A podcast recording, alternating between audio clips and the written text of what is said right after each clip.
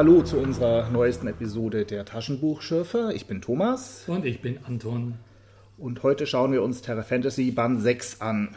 Von Henry Kuttner, Lord der dunklen Welt. Henri Kuttner. Wieso Henry Kuttner? Also ich habe natürlich vor 30 Jahren, als ich den zum ersten Mal gelesen habe, Kuttner gesagt. Da haben wir es schon. Aber wir werden uns im Lauf des Gesprächs ohnehin noch über die Aussprache der verschiedenen Wörter einigen müssen. Oh, das ist gut und nützlich. Erschienen im März 1975. Äh, Originaltitel The Dark World aus den 40er Jahren, 1946. 1946, genau. Übersetzt von Lore Strassel, die schon die meisten Bände von Terra Fantasy bisher übersetzt hat. Ja, vorne ein ziemlich blasses Vorwort von Hugh Walker, in dem nicht viel Interessantes steht. Hm. Außer dass Kuttner ein kleiner, brünetter, zurückhaltender und ruhiger Mann gewesen sei. Da könnte ich doch was sagen. Ich habe mir nämlich die Mühe gemacht, in einem wunderbaren Stück aus dem Korian Verlag, Ah. Werkführer durch die utopisch-fantastische Literatur.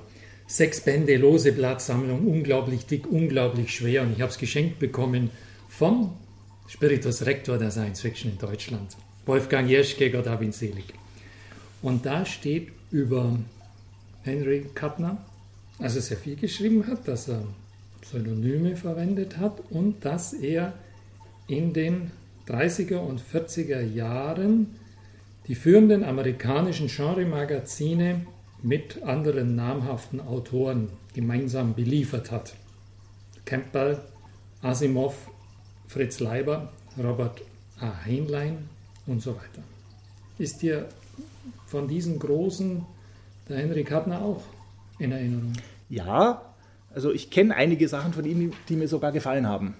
Äh, Gerade die Sachen, die er später mit, mit seiner Frau zusammengeschrieben hat, unter gemeinsamem Pseudonym, eher humorvolle Geschichten. Humorvoll, sagst du, Ja. der Rezensent beim Korian Verlag, der sagt über ihn, äh, er hätte doch gern beliebte Elemente der Pulp SF der 30er und 40er Jahre nachgebastelt. Das ist ja kein Lob, oder? Ja, auch hier, also Hugh Walker zitiert oder nennt einig, beschreibt ihn im Vorwort, dem Terra Fantasy Taschenbuch, eher als jemanden, der sich viel hat beeinflussen lassen von anderen Autoren. Ist ja nichts Schlechtes. Nee, muss auch nicht sein.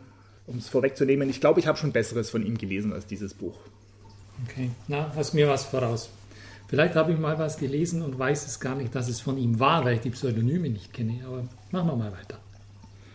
Wir haben einen am Anfang namenlosen, später Edward Bond genannte Person, der als Ich-Erzähler fungiert und bei seinem Onkel in der Nähe von Chicago oder in Chicago wo wohnt. Der ist, ja, warum wohnt er bei seinem Onkel und hat keinen eigenen Haushalt? Der ist wohl aus dem Krieg nicht richtig heimgekommen. Nicht richtig? Heißt, Er ist abgestürzt mit dem Flugzeug, über Sumatra ist er abgeschossen worden. Wahrscheinlich. Hat sein Bewusstsein verloren und ähm, ist jetzt ruhelos und ein bisschen desorientiert und ohne richtigen Haushalt in Chicago. Ja, und warum? Jetzt sind wir wieder da, was Thomas immer sagt. Quatsch ist ihm passiert, Quatsch. Er war nämlich nicht beim Arzt, weder allgemein noch Facharzt, sondern er ging wohin? Mangels Praxis zum Schamanen. Und der Schamane, der hat ihn dann, man weiß nicht von was, von einer Krankheit oder von einem Fieber oder ähnlichem geheilt. Wo man beim Schaman weiß man aber nie, äh, als was man rauskommt, wenn man erst mal reingeht. Gell? Naja, man muss ihm zugute halten, der Schamane war wohl noch in Sumatra. Also er ist mit dem Flugzeug abgestürzt und da waren diese freundlichen Ureinwohner, die ihn gepflegt haben. Und die Air Force hat ihn nicht gerettet, offenbar. Nein, wohl erst später. Äh, Tatsächlich orakelt dieser Medizinmann, der Schamane, dann herum, dass er quasi verfolgt wird, dieser Edward Bond, und hat einen Zauberspruch auf Seite 12, den ich so exotisch fand. Ein Zauberspruch, den habe ich überlesen. Echt? Ja, lass mal gucken. Jetzt bin ich aber neugierig. Äh, Komm zurück, o Seele, von dort, wo du körperlos schwebst, aus dem Dschungel, den Bergen oder vom Fluss. Sieh, ich rufe dich mit einem Tumba Bras, mit einem Ei des Vogel Raja Molija, mit den elf heilenden Blättern. Und weil ich mich ein bisschen für Mythologie interessiere, habe ich natürlich gegoogelt nach diesen Wörtern Tumba, Trumba, Tuemba, Bras, der Vogel Raja Molija. Bin fündig geworden. Und tatsächlich, diesem alten Buch aus meiner Vergangenheit. Oh. The Golden Bough. Ich glaub's nicht. goldene Zweig von J.G. Fraser.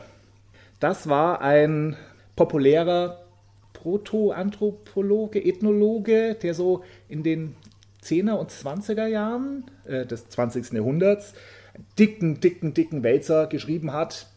Sechs Bände, zwölf Bände, wo ich hier die einbändige Ausgabe habe, die immer noch ziemlich dick ist. Auf die bin ich damals gekommen über Lovecraft. Lovecraft erfindet ja gerne mal Bücher von fiktiven Autoren, das Necronomicon als bekanntestes, nennt aber auch immer wieder mal Fraser und den goldenen Zweig. Und dieses Buch gibt es nämlich wirklich. Und da hat Fraser Mythologie der gesamten Welt gesammelt und in ein inzwischen völlig überholtes, also Gesamtbild geprägt. Also Fraser war der oder gehörte der Schule an, die damals dieses, die Sache mit der Urmutter hatte, dass es früher eine äh, matriarchalische Gesellschaft in Europa, auf der Welt gegeben hat in der Steinzeit und führt letztlich alle aktuelle, insbesondere auch die griechische antike Mythologie darauf zurück. Gilt völlig als überholt. Darf ich es mal in die Hand nehmen? Klar doch. Also kein Matriarchat. Doch nicht. Nein, die moderne Wissenschaft, welche auch immer, geht davon aus, dass also diese, der Glaube nicht stimmt. Einer, der dem Glauben zum Beispiel auch äh, angehängt war, war, äh, wie heißt der, Robert Graves, der von ich, ich Claudius. Der hat eine schöne Sammlung griechischer Mythologie rausgebracht, Ja. wo er alle Varianten und Quellen aufzählt. Also äh, auch dicker Wälzer, wo er die verschiedenen Fassungen der antiken Sagen parallel präsentiert. Das ist der schöne Teil und danach eine Deutung, eine eigene Deutung von Graves, die aber völlig auf dieses Matriarchat bezogen ist und wohl über, historisch überholt ist. Überholt. Ja. Ebenfalls hat Henry Kuttner diesen Spruch und einige andere Sachen aus Fraser übernommen. In der Kapitel Absence and Recall of the Soul, die Abwesenheit und Zurückholen der Seele aus dem Körper, ist genau das äh, Come back, O soul, whether thou art lingering in the wood, was Henry Kuttner seinen Schamanen auch sagen lässt. Jedenfalls hat dieser Edward Bond das Gefühl, fehl am Platz zu sein, ist natürlich typisch als Kriegsheimkehrer, also ohnehin verständlich. Er hat das Gefühl, etwas ungemein Wichtiges unvollendet gelassen zu haben. Sieht Rauch am Himmel. Jedenfalls entpuppt sich der Rauch dann als eine Art Leuchtfeuer, das ihn zu einer anderen Welt locken soll.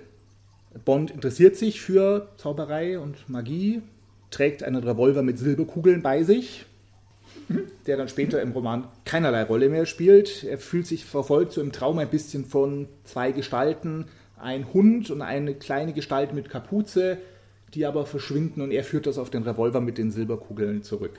Und er hat Visionen, immer wieder. Zählt ein paar Teufelsnamen auf, auf, auf Seite 19. Wo sind sie, wo sind sie, wo sind sie? Die habe ich dann auch mal recherchiert. Das Wesen, das bei allen Völkern unter den verschiedensten Namen bekannt ist. Satan, Luzifer, der schwarze Mann. Unter auch eben der afrikanische Abonsam oder der schweizerische Ausdruck Stretteli. Da muss ich mal nachschauen, was dieser Stretteli ist. Hab nicht viel gefunden, aber die Aufzählung stammt auch von, von Fraser aus dem Goldenen Zweig. Der Bond muss einem ein bisschen leid tun, wenn man eigentlich aus dem Krieg zurückkommt und dann meint man plötzlich, man ist eigentlich ein ganz anderer, heißt gar nicht Bond, sondern Lord Ganelon, wie er dann meint. Und das ist doch eine üble Sache, oder? Ja, da sind diese Gestalten wieder, der, der Wolf und der, das Kapuzenwesen tauchen wieder auf, sprechen ihn mit Lord Ganelon an und der fühlt sich schon, er kennt den Namen schon irgendwoher. Von seinen Visionen. Und sie holen ihn mit magischen Mitteln ab in eine andere Welt. Also der Übergang ist, ist, fand ich ganz nett gemacht, wo er im Zimmer sitzt und aus dem Fenster guckt und so nicht völlig unelegant im, im Lauf des Satzes er plötzlich in einer anderen Welt ist. Ja, wie funktioniert diese Tür in die andere Welt? Da bin ich also schon ein bisschen gestolpert. So arg glatt fand ich es jetzt auch wieder nicht. Also er kommt da, er kommt dahin in diese andere Welt. Angeblich soll das jetzt seine Heimat sein. Und ist dir aufgefallen, warum er dorthin versetzt wird? Was meinst du? Also, wenn ich es richtig verstanden habe, ist die Erklärung, dass er irgendein komisches Wesen anruft, das ich nicht aussprechen kann. Das hat nämlich zwei L vorne dran. Wie spricht man das denn? Hier. Nein. Woher weiß denn das? Mit zwei L? Um es vorwegzunehmen, der mischt ein bisschen Mythologie in diesem Buch. Nimmt Begriffe aus der germanischen Mythologie und Namen aus der keltischen, walisischen Mythologie. Wow, Denn- Mythenvermischung. Ein Schöpfer, ein Dieser- schöpferischer Mensch. Ja, ein, ein Sammler. Er schöpft ja nicht neu. Er kombiniert irgendwie die Sachen. Ist Die auch schon eine da Leistung. Das Ziel, zu dem ihn dieser Hundewolfsmensch und die Kapuzenperson bringen wollen, heißt nämlich äh, Kair Chlir oder Kair Chir und Kair, C-A-E-R. Das weiß man, kennt man von Carnarvon. Das ist walisisch für Turm, befestigtes Lager, entspricht dem, dem lateinischen Castrum, Chester. Gibt es in vielen walisischen okay. Ortnamen, daher kenne ich das noch. Ja, das Kair erkennt man und das Doppel-L ist ein typisch walisischer Laut am Anfang eines Wortes auch. Wie man es genau ausspricht, ausspricht habe ich nochmal nachgeguckt. Also Und die Bedeutung, wer ist das jetzt? Was ist das für ein Wesen? Wir erfahren es erstmal noch nicht. Tatsächlich, also ich habe nachgeschaut, auf Walisisch wäre Chir der graue Mann oder sowas. Graue Mann. Bringt uns hier aber nicht weiter. Also, dieser Lord Ganelon ist irgendwie diesem bösen Wesen Chir verbunden. Genau, und weil er ihn anruft, kommt er in die andere Welt. Das Genau. ist doch der Mechanismus. Richtig, der Übergang, also eigentlich wollen ihn, wir können den Namen sagen, Medea, äh, eine Frau, Lord Matholch, der Hundewolfsmensch und die Kapuzenperson I, E, Edern, Edern, Edern, wie wollen wir sie aussprechen? Boah, keines von allen. Die wollen ihn in diese andere Welt holen, nach Kair Chir, in diese Burg des Chir. Das klappt aber nicht ganz, weil sich da Edward Bond sträubt, aber, oder etwas sträubt, aber nachdem Edward Bond dann diesen Chir, seinen bösen Dämonenpaten, anruft, äh, klappt dann die Reise dort und Edward Bond findet sich am Ende des zweiten Kapitels in dieser anderen dunklen Welt wieder. Zu dem Zeitpunkt wissen wir ja als Leser im Grunde, dass er als Lord Ganelon einem Zirkel angehörte, der ursprünglich 13 Mitglieder hatte. Und jetzt sind es noch fünf und habe ich richtig verstanden, einer von diesen fünfen ist er selber. Richtig. Problem? Wegen einer Amnesie weiß er selber nicht, wer er ist, oder? Ja, äh, wir kriegen jetzt ein, ein, ein Kapitel Exposition, ziemlich plump, wo uns im Rückblick erzählt wird, dass es Rebellen im Grün, so wie bei Robin Hood, gibt, die diesen Lord Ganelon, einen der Bösen auf dieser Welt, irgendwie gekidnappt haben und seinen Geist getauscht haben mit Edward Bond vor 18 Monaten von der Erde. Das sind die Waldläufer. Ja, Die sind es. ja, Komischer Name, oder? Passt gar nicht rein. Ja, ich musste an Robin Hood denken. Okay, Waldläufer. Und wir erfahren, dass unsere Welt einen Zwilling hat. Auf, mit einer ziemlich pseudowissenschaftlichen Erklärung wird diese Doppelwelt äh, vorgestellt. Und der Geist des Edward Bond tauscht mit dem Geist des bösen Lord Ganelon, der sein Zwilling in der dunklen Welt ist, die Körper. Wobei sich der Lord Ganelon im Körper des Edward Bond eben nicht wirklich erinnern kann und daher sich so desorientiert fühlt, während der Geist des Edward Bond, von dem wir noch nichts mitgekriegt haben, sich in den letzten 18 Monaten wohl ganz wohl gefühlt hat im Körper des Lord Ganelon und sich dort auf die Seite der Rebellen geschlagen hat. Oh, du hast es ja entwirrt alles. Volle Hochachtung. Aber eine Bemerkung muss ich schon machen. Es ist nicht so eine, so eine Amnesie, ist doch erzähltechnisch unglaublich bremsend, oder? Ein Protagonist, der nicht weiß, wer er ist, das kann ja furchtbar werden, oder? Es war auch ein bisschen bremsend. Der Protagonist tut bis weit ins erste Drittel des Buchs rein nichts. Er lässt Sachen mit sich geschehen, er tut nichts. Klar, er orientiert sich erstmal, mit ihm geschehen Dinge. Ab und zu hat er einen kleinen Berserker-Ausbruch, denn wenn der Geist des Lord Ganelon in seinem Körper wieder die Oberhand gewinnt. Aber so richtig aktiv tut er gar nichts. Und auch sonst im ganzen Buch über bleibt er eher passiv, trifft keine wirklich schweren Entscheidungen, finde ich. Hätte das Spannung erzeugen sollen oder war das einfach ein Versehen des Autors? Weiß ich nicht. Kommen wir vielleicht später nochmal drauf. Ah gut, ah, das beschäftigt mich wirklich. Uns werden die anderen Mitglieder des Zirkels vorgestellt. Lord Matholch, ein Gestaltwandler. Dann die Kapuzenperson ist eine Frau. Idern und die zauberhaft schöne Hexe Medea. alle sind Mutanten und haben irgendwelche Superfähigkeiten. Denn diese dunkle Welt, unser dunkler Zwilling, unterscheidet sich auch dadurch von unserer Welt, dass es äh, jede Menge Mutanten gibt, die dann automatisch Superfähigkeiten haben. Dann gibt es noch mehr Exposition. Der Lord Matholch erklärt dem Ganelon, der sich noch nicht wirklich an seine Rolle als Ganelon erinnern kann, sondern sich mehr noch als Edward Bond fühlt, so die Hintergründe, versucht ihn einzulullen, ihn auszuhorchen. Es gibt eine gewisse Rivalität zwischen den beiden, diesem Werwolf, Wolfshund, Gestaltwandler Lord Matholch und diesem Ganelon. Im Garten der Burg des Zirkels gibt es so animierte Blumen und animierte Bäume, so fast wie im Märchengarten. Und dort dringt dann ein oder dringen zwei Rebellen in Grün vor, um ihren Edward Bond zurückzuholen. Waldläufer. Sagen wir Waldläufer. Die wollen ihn zu sich holen, aber kaum sieht Edward Bond Lord Ganelon die beiden, da gewinnt die Ganelon-Hälfte seines Bewusstseins die Oberhand, voller Zorn auf diese Waldläufer. Die Hexe Medea tötet den einen, die Bäume im Garten töten die andere. Und jetzt ist das einzig Aktive, das Edward, wie ich ihn jetzt mal noch nenne, bisher überhaupt tut. Er entscheidet sich nicht zuzugeben, dass er sich immerhin ein wenig an Lord Ganelon und erinnert, ein wenig daran erinnert, welche Rolle er da spielt. Ja, eine Amnesie, die langsam auf dem Weg der Besserung ist. Auf Seite 30 geht es auch um die Pläne, die Medea und die anderen mit ihm haben. Und da ist dieses Präge, fällt das prägende Wort, was habe ich dabei zu tun? Nichts. und das trifft irgendwie die Rolle dieses Helden im ganzen Buch bisher. Der magische Zirkel, also diese drei Leute plus Lord Ganelon minus dem fünften Zirkelmitglied, ein sehr, sehr alter, sehr, sehr mächtiger Magier, der aber quasi im Halbschlaf vor sich hin ruht und nicht mehr aktiv bei irgendwas äh, dabei ist. Dieser Zirkel bricht auf nach zu einer anderen Burg mit walisischem oder pseudo-walisischem Namen, Kair Seker, wie ich es mal ausspreche, zu einer Opferung. Denn diesem Gott, Dämon, Monster, Wesen, Chir, schon so lange nichts mehr geopfert worden, dass jetzt mal Zeit ist.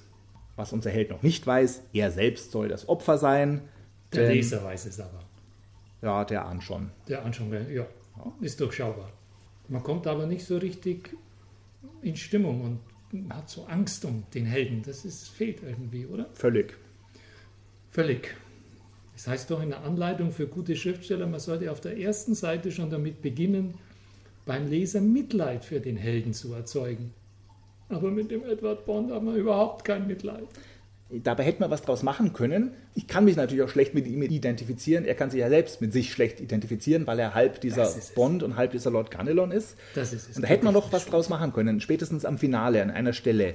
Dieser, dieser Konflikt, der wird immer kurz abgehandelt. Mal ist Lord Ganelon oben, mal Edward Bond und das war es eigentlich. Mit welchem von beiden soll man jetzt Mitleid haben? Darf ich versuchen, eine Lösung anzubieten, warum das so gar nicht funktioniert? Also, meine Vermutung ist, dass dieser, dieser Ich-Erzähler, der da am Anfang auftritt, dass der eben nicht der Erdenmensch ist, sondern das Alien-Ich. Und das ist für mich als Leser enorm überraschend, aber nicht in dem Sinne, dass es mich begeistert hätte, sondern es ist einfach nur überraschend im Sinne von irritierend, dass ich ein Ich als Identifikations-Ich vom Erzähler vorgesetzt bekomme, und das ist nicht der Mensch, sondern das Ding aus der anderen Welt. Und das ist auch relativ schnell klar. Daher mag es kommen, dass es, man, man sich so gar nicht identifiziert mit diesem erzählenden Ich, oder? Oder sich so gar nicht für ihn interessiert. Denn wenn es klarer wäre, dass es eben nicht, und technisch ist es ja das, das fremde Ich im Körper von Ed, Edward Bond, der hier erzählt, wenn es klarer wäre, dass hier ein Alien erzählt, mit einer fremdartigen Perspektive und fremdartigen Sicht auf die Dinge, dann wäre das interessant gewesen. Aber die Gedanken sind ja eigentlich eher auch genauso banal wie die eines Erdenmenschen. Ja, und ich fürchte, er hat es trotzdem nicht konsequent gemacht, weil wenn dann der Persönlichkeitstausch endgültig stattfindet, dann müsste doch konsequenterweise die Erzählperspektive geändert werden. Die könnte doch nicht. Ist das die Stelle, wo du meinst? Das ist die Stelle, wo ich meinte, ah, ja, wo ja, eben nichts passiert. Okay, erzähl mal. Machen wir da erstmal den Inhalt weiter. Okay, aber wir kommen darauf zurück. Das ist Ja. nämlich wirklich ein interessanter Punkt, den, den hätte ich gern geklärt. Also gerettet werden hätte das Buch, indem man was aus der Erzählperspektive macht, aus der Sicht. Und gerade Genau. die Sicht zwischen den beiden, wenn die sich umschaltet. Aber da passiert nichts damit. Während der Zirkel ihn also nach Kair Seker bringt, um ihn zu opfern, greifen die Waldläufer an, um ihn und vor allem auch die mitgeführten Sklaven zu befreien. Der Angriff der Waldläufer muss scheitern, sagt der Erzähler, weil ihnen ein Anführer fehlt. Den ganzen Überfall hat nämlich der Bond im Körper des Ganelon damals noch geplant gehabt. Aber jetzt, wo der Anführer nicht da ist, äh, muss natürlich alles scheitern. Wir haben wieder einen Fall, wo der Erdenmensch äh, für alles verantwortlich ist. Die Eingeborenen, und seien sie auch, also die Kämpfer der Parallelwelt, sind alleine zu nichts fähig, wenn nicht ein, ein, ein guter Erdenmensch kommt äh, und sie anleitet. Und jetzt gibt es die erste aktive Entscheidung dieses Bonds. ja, endlich! Seite 58, er gibt sich zu erkennen und schlägt sich auf die Seite der Waldläufer, ganz Ja. aktiv. Wahnsinn. Das hat ihn aber Überwindung gekostet. Ja. Im Nachhinein natürlich auch die richtige Entscheidung, weil sonst wäre er als Opferlamm geschlachtet worden. Das mit erwartete Waldelfenliebchen taucht auf. Arles heißt sie, Geliebte des Edward Bond, äh, wunderschön und äh, Klar. aber wohltuend und gesund schön, nicht so wie diese böse Hexe Medea. Die riechen auch anders. Das, sind die, das ist ein anderer Geruch von Schönheit. Aber das ist eine andere Geschichte. Obwohl, da hat der Ari Küdner eigentlich schon eine, ein tolles Gespür für diesen, heißt das Sense of Wonder oder so? Ja, Das, das, das spürt man da ein bisschen, oder? Wie geht's dir? überhaupt nicht. Überhaupt nicht. Überhaupt nicht. Ja, Also der Sense of Wonder wird für mich in diesem Buch immer wieder kaputt gemacht durch die merkwürdige Entscheidung, alle Fantasy-Elemente in ein pseudowissenschaftliches Science-Fiction-Korsett zu packen. Es gibt keine Zauberei, sondern nur Mutanten. Ähm, die Parallelwelt ist entstanden äh, durch irgendeine vage Mutation. Alle Waffen, die dort scheinbar mit Magie funktionieren, werden mit physikalischen Erklärungen der 1940er Jahre erklärt. habe ich nicht verstanden. Dadurch, dass es allzu technisch erklärt wird, wird Sense of Wonder kaputt gemacht. Ja, Aber es gibt doch Science Fiction mit ganz viel Sense of Wonder. Da sind gar keine Fantasy-Elemente da, da ist nur Technik da. Habe ich das falsch im, im Kopf? nein, hast du nicht. Und das, ah, was ist Sense of Wonder? Ja, genau. Eine schöne Das. Welt. Ob das eine schöne Fantasy-Welt ist oder eine schöne Science-Fiction-Welt, wo ich staunen Mhm. kann. Aber da kann ich eigentlich nur den Kopf schütteln, Und nicht staunen. ja, wenn Okay. hier mit Frequenzen und Schwingungen und allen möglichen Sachen erklärt wird. Mhm. Es gibt andere Fantasy-Autoren, die das besser schaffen. Also Jack Vance, von dem wir später in der Reihe Oh, ach, wie schön, wirklich. noch äh, ein paar Sachen aus der sterbenden Erde Ich freue mich lesen werden. Der macht das viel besser. Wir haben Bond bei den Waldläufern zurückgelassen. Wir fahren im Rückblick tatsächlich noch, darauf hatte ich gewartet, wie der Bond im Körper Ganelons von den Schurken wieder gefangen genommen wurde, damit die den Ganelon im Körper von Bond wieder zurückholen können. Er ist nämlich also auch wieder, wieder gekidnappt worden. So, und jetzt Und jetzt? Jetzt ist es erstmal das Ende von Edward Bond. Ganelon erwacht und bleibt eine Zeit lang wirklich voll in Kontrolle jetzt dieses gemeinsamen Körpers. Und weil er ein kluger Kopf ist, gibt er sich nicht gleich zu erkennen, denkt sich, hm, ich bin ja von meinen Freunden aus dem Zirkel verraten worden. Wieso? Warum? Und jetzt bin ich plötzlich bei diesen Waldläufern, die mir noch trauen. Dann will ich mal schauen, wie es hier weitergeht. Es gibt einige Leute, die misstrauen ihm schon ein bisschen, wollen wissen, ob er jetzt wirklich Edward Bond ist oder nicht doch dieser Schurke Ganelon. Alice, die kühne Waldkämpferin, weniger, aber da gibt es einen Rivalen Lauren, der ist furchtbar misstrauisch. Und die wollen einen Beweis dafür haben, dass er tatsächlich Bond ist. Ja, müssen wir aber kurz würdigen, die Existenz dieser Figur ist schon ein professionelles Werk, oder? Also ein, völliger Stümper hätte so eine Figur nicht so nebenbei einfach erschaffen. Tatsächlich hat die Figur nur nachher eine kleine Funktion. Und Ja, aber sie ist da, jetzt sei nicht so hart. Sie, es gibt sie immerhin. Okay. Der eine persönliche Rechnung zu begleichen hat mit dem Wolfs, Wolfsmensch Zirkelmitglied. Und sie bringen ihn zu Mutter Freidis, wie ich sie mal ausspreche. So eine Schamanin, Valkyrie, also eine Val Schamanin Oh, im nicht. Nein, nein, nein. Sie wird, sie wird später. Valkyrie genannt im Buch. Ja, völlig falscher Begriff. Also, unter, was man sich unter Valkyrie vorzustellen hat, Entschuldigung, braucht man nur bei Richard Wagner nachzuschauen. Also das jedenfalls nicht. Schamane passt immer, ist wunderbar, aber wenn wir irgendeinen Gesche Begriff aus der Religionsgeschichte oder Mythengeschichte nehmen wollen, nimm doch einfach ein, ein dienstbarer Geist oder irgend sowas. Also sie ist eine Schamanin des Stammes.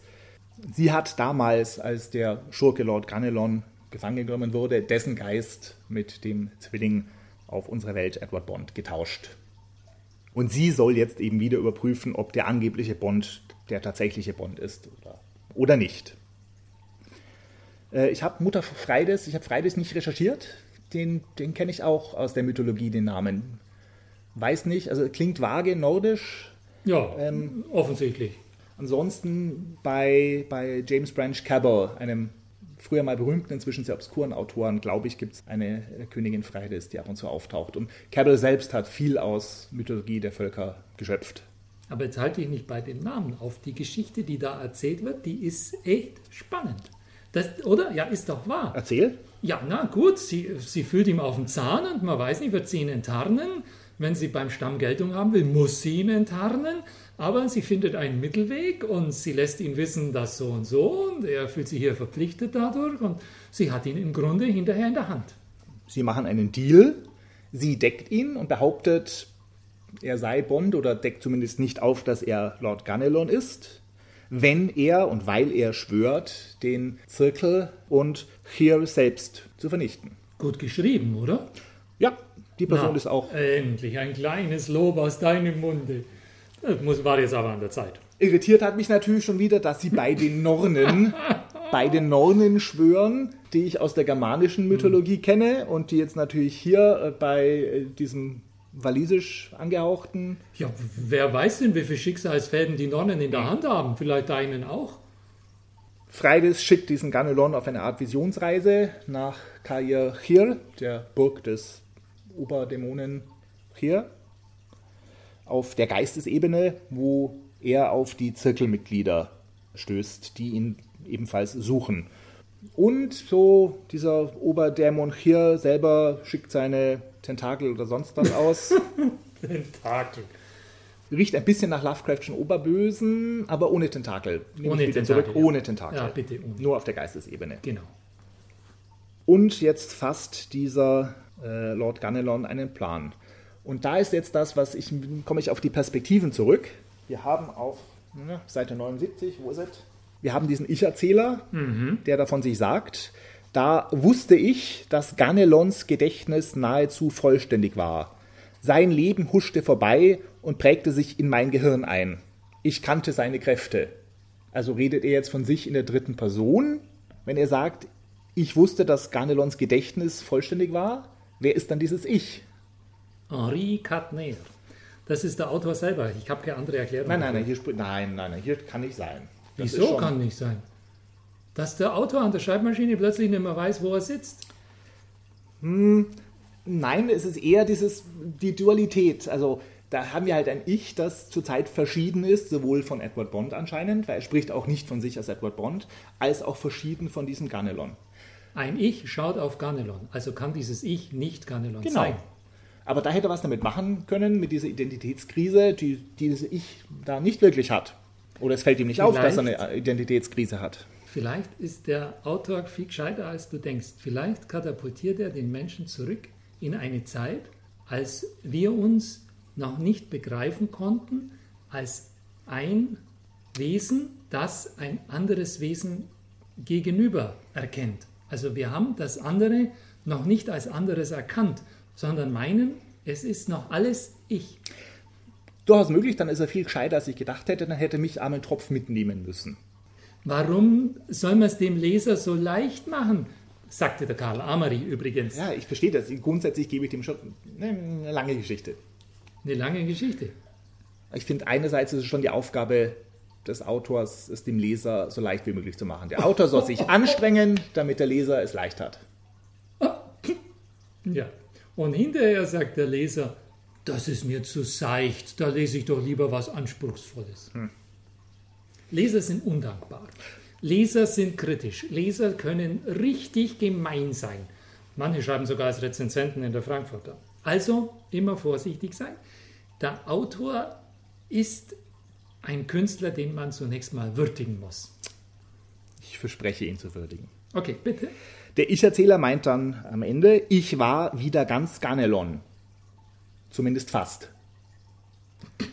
Jedenfalls fasst dieses Ich laut Ganelon oder fast Ganelon jetzt den Plan. Erstens, einen, wie heißt der Gast, das fünfte Zirkelmitglied ausfragen. Mhm. Diesen ja. alten, weisen Zauberer, der ja, nichts, nichts mehr, tut. mehr tut. Genau. Zweitens muss er schnell ein paar Gimmicks holen, eine Maske und einen Stab. Kann man er immer brauchen. Weiß noch nicht genau warum, aber er wird sie brauchen im Kampf gegen, Medi nicht Medea, gegen. Ach, die ja. Und er braucht das Schwert, das hier heißt, mit dem er dann gegen hier kämpfen wird. Wie und warum, weiß er nicht genau, aber er weiß, das muss er haben. Hm. Bisschen ungeschickt. Immer wenn er, wenn die Leute nicht wissen, warum sie was brauchen, aber dem Leser einfach sagen, ja, das müssen wir jetzt machen. Wir schalten um zur Weltesche Yggdrasil. Ja, die kam ja un unvermittelt. Ziemlich. Ganelon betet zu den drei Nornen, die, glaube ich, an der Wurzel von Yggdrasil leben, aus der germanischen Mythologie. Urd, Verdandi und Skult, die germanischen Parzen, die für Vergangenheit, Gegenwart und Zukunft zuständig sind. Ich glaube, die sind, die sind da nicht, die sind in Bayreuth, da habe ich sie zuletzt gesehen. Die sind auf dem grünen Hügel und da stehen die auf der Bühne. Also ich glaube nicht mehr, dass die da an dieser Weltenesche hocken. Hm. Ich sage dir, das sind hochbezahlte Leute, die, die lassen sich da gut gehen im schönen Frankenland. Mit Sicherheit. Also dort müssen wir die wirklich suchen. Okay. Äh, sie tun hier auch gar nichts. Er, er betet einfach zu ihnen und bittet um ihre Hilfe. Es zeigt sich wieder die Findigkeit des Menschen auf dem fremden Planeten, denn Bond hat den Rebellen, den Waldläufern beigebracht, wie man irdische Waffen baut und benutzt. Gasbomben, Flammenwerfer, Gewehre und Granaten. Nachdem Ganelon ja irgendwie jetzt nicht mehr Bond ist, ist es gut, dass Bond das Training der Leute so gut vorbereitet hat, dass Ganelon nichts mehr tun muss, sondern einfach rumhängen kann. Und damit wir nicht so bald zum Finale kommen, gibt es als retardierendes Moment ein Gespräch mit der Waldläuferin Arles, seiner Geliebten oder Bonds Geliebten, die überraschend in dem Buch eigentlich gar nichts tut. Also entweder ist sie rausgekürzt worden, weil das ist sicher auch wieder eine, eine gekürzte Fassung, die da auf Deutsch erschienen ist. Aha. Oder es ist einfach als Zutat rein, weil der Erdenmensch auf der fremden Welt einfach ein, eine eingeborene Waldläuferfrau als Geliebte haben muss. Die Rebellen reiten verborgen nach der Burg des Zirkels. Ganelon, der immer wieder mal von sich als Ich spricht und von sich als Ganelon. Das ist entweder der Autor, der sich da ein bisschen geschlampt hat, oder es ist tatsächlich die Verwirrung dieses Wesens, der nicht weiß, wer er ist. Wer ich, ich bin. Genau. Der setzt sich ab und geht durch eine Geheimgänge in die Burg, trifft dort auf einen Altar mit Dunstabzugshaube darüber, durch die das Blut der Geopferten tropft. Denn der gute Ganelon ist dem Zirkel entkommen, also werden normale menschliche Sklaven geopfert dem Heer. Und zurück bei der Truppe gibt Ganelon dann das Signal zum Angriff. Warum sind die überhaupt in dieser Zirkelburg? Damit Ganelon diesen fünften, das fünfte Zirkelmitglied befragen kann. Ganelon holt sich Stab und Maske ab und interessiert sich für dieses Schwert, das hier besiegt. Jetzt kommt wieder pseudowissenschaftliche Erklärung. Jeder Magier braucht einfach eine fundbare Stelle aus pseudowissenschaftlichen Gründen, irgendeinen Gegenstand, mit dem er besiegt werden kann. Und Stab und Maske braucht er dann, um Ideen und das Schwert, um hier zu besiegen. Dies, darf ich da kurz eine Zwischenfrage stellen? Diese, dieses äh, Wesen mit diesem Doppel-L, der Held fühlt sich einerseits von diesem Wesen abgestoßen, wie der Leser vermutlich auch. Aber es fasziniert ihn auch. Und da wird, wird das, diese Faszination, die wird hymnisch besungen mit äh, Vermittlung von Ekstase, Freude und Macht und sogar eine Macht, die alles Irdische übersteigt. Und irgendwas habe ich da verpasst. Wie begründet sich die Faszination an diesem komischen Wesen da? Wird nicht groß begründet. Das ist einfach so. Dieser Herr ist eine gottartige Gestalt in dieser Welt und der in jeder Generation einen Menschen, eine Person hat, die ihm geweiht ist. Und dieser Lord Ganelon ist die Person, die auf, auf diese, zu diesem Zeitpunkt diesem Wesen geweiht ist, als Ziehsohn quasi. Warum er diese geweihte Person braucht, wird nie erklärt.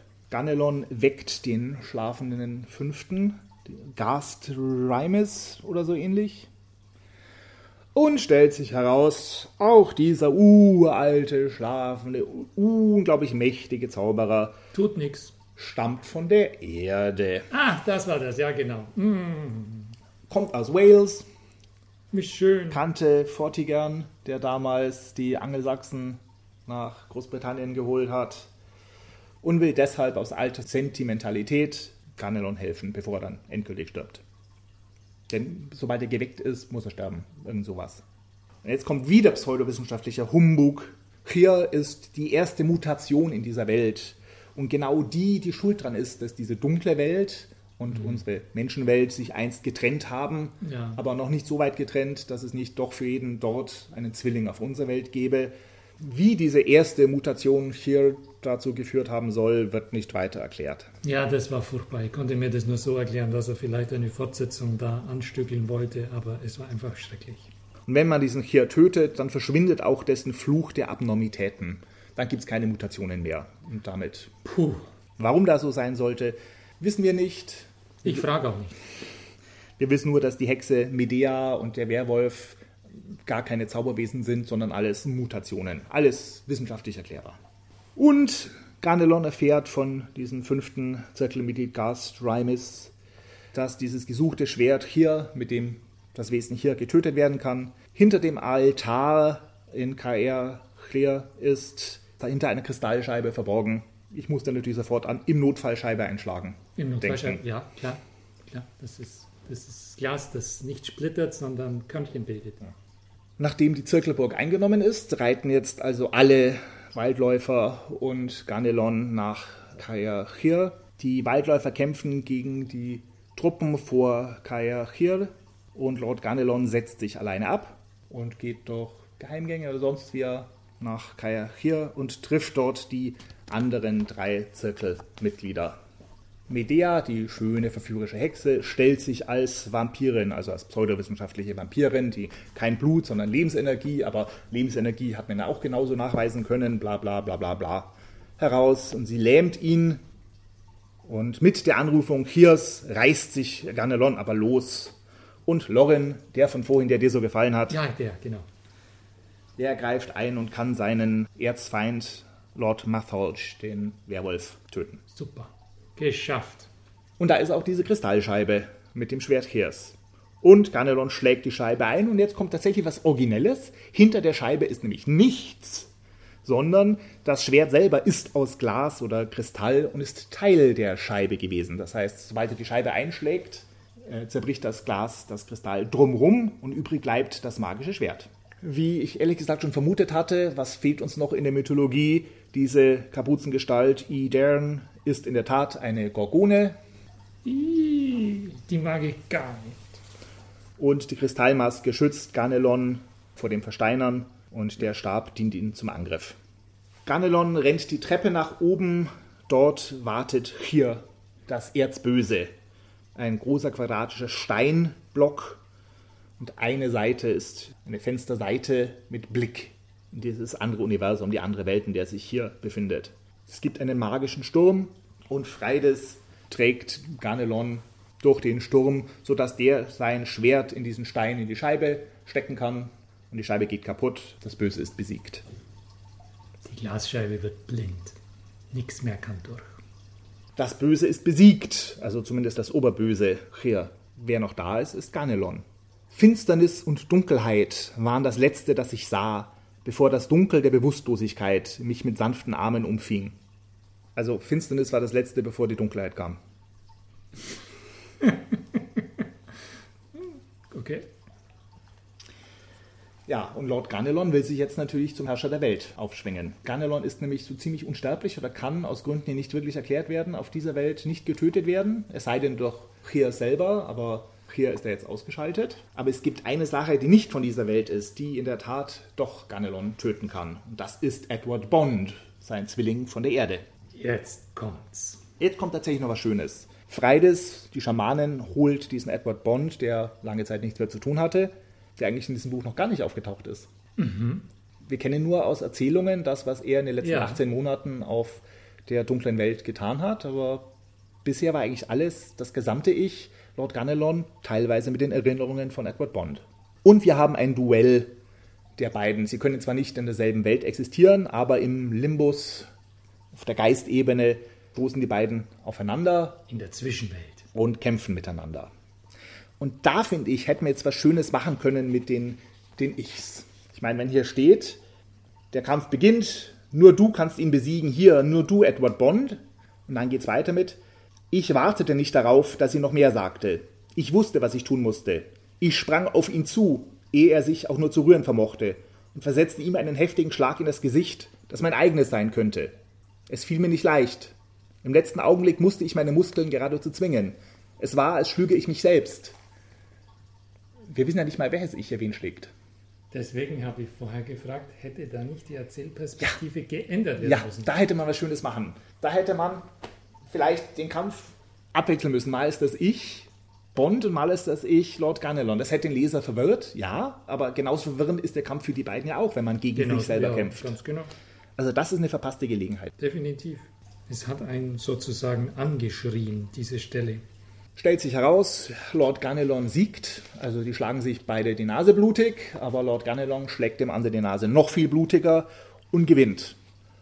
Und verliert dadurch das ganze Spiel. Auch ein netter Twist. Freides kann danach den Geist Lord Ganelons aus dessen Körper vertreiben und den des sterbenden Edward Bond hineinversetzen. Denn, so sagt sie, und das war originell, Ganelon kann gegen Bond in diesem Kampf Ich gegen Ich siegen, weil er sich selbst hasst und deswegen brutal auf sich selbst einschlagen kann. Bond hasst sich nicht und kann deswegen nicht auf sich so einschlagen. Und dadurch, dass Ganelon sich selbst besiegt hat, ist er offen für einen Angriff von Freides und muss gegen Freides verlieren. Hat eine gewisse Logik, der kann ich mich nicht entziehen. Ist halt ein bisschen knapp und kurz und sehr plötzlich so geschildert. Insgesamt habe ich drei Schwierigkeiten mit dem Buch. Erstens die Pseudowissenschaft, die alles Mythologische, alles Fantastische durch nicht minder unglaubwürdige technische Erklärung erklären möchte. Zweitens, wir haben einen Helden, der im ersten Drittel gar nichts tut, im zweiten Drittel eigentlich auch nur getrieben ist. Und ein bisschen hat mich das mythologische Durcheinander gestört. Wir haben die Vampire, und Gorgonen, wir haben walisische Mythologie oder zumindest walisische Namen, wir haben die Nornen und Yggdrasil, wir haben den Gedanken, dass Zauberer immer irgendeinen Gegenstand verstecken, mit dem sie selbst getötet werden können, der mir irgendwie so nach russischer Folklore klingt. Eines bleibt, die Silberkugeln. Wohin mit diesen Silberkugeln? Ganz am Anfang werden diese wunderbaren hm. kleinen, glitzernden Kügelchen eingeführt. Und dann? Ja, das ist halt bei dieser Literatur so jede Menge Versatzstücke, die man einfach reinsteckt und mit denen man dann nichts mehr tut. Weißt du aus dem Stegreif, ob äh, John Sinclair damals schon zu lesen war? Nein, überhaupt nicht. Überhaupt also, nicht, gell? Da kann ich mal einen Spezialisten einladen, der uns erklärt, wie es zu John Sinclair kam. Nee, nee, das ist ein anderes Kapitel. Aber nein, nein, nein. Nein, nein, nein kommt woanders her. Ja. Die Silberkugeln sind ganz woanders her. Naja, die gehen beide schon auf, auf, auf Werwölfe zurück, dass man die mit. Ich glaube, erst die Werwolf-Filme haben den Silbermythos zementiert. Vorher waren Werwölfe doch alles Mögliche verwundbar. Dann war es das für diesmal. Wir freuen uns aufs nächste Mal. Ich bin Thomas. Und ich, Anton. Tschüss. Tschüss.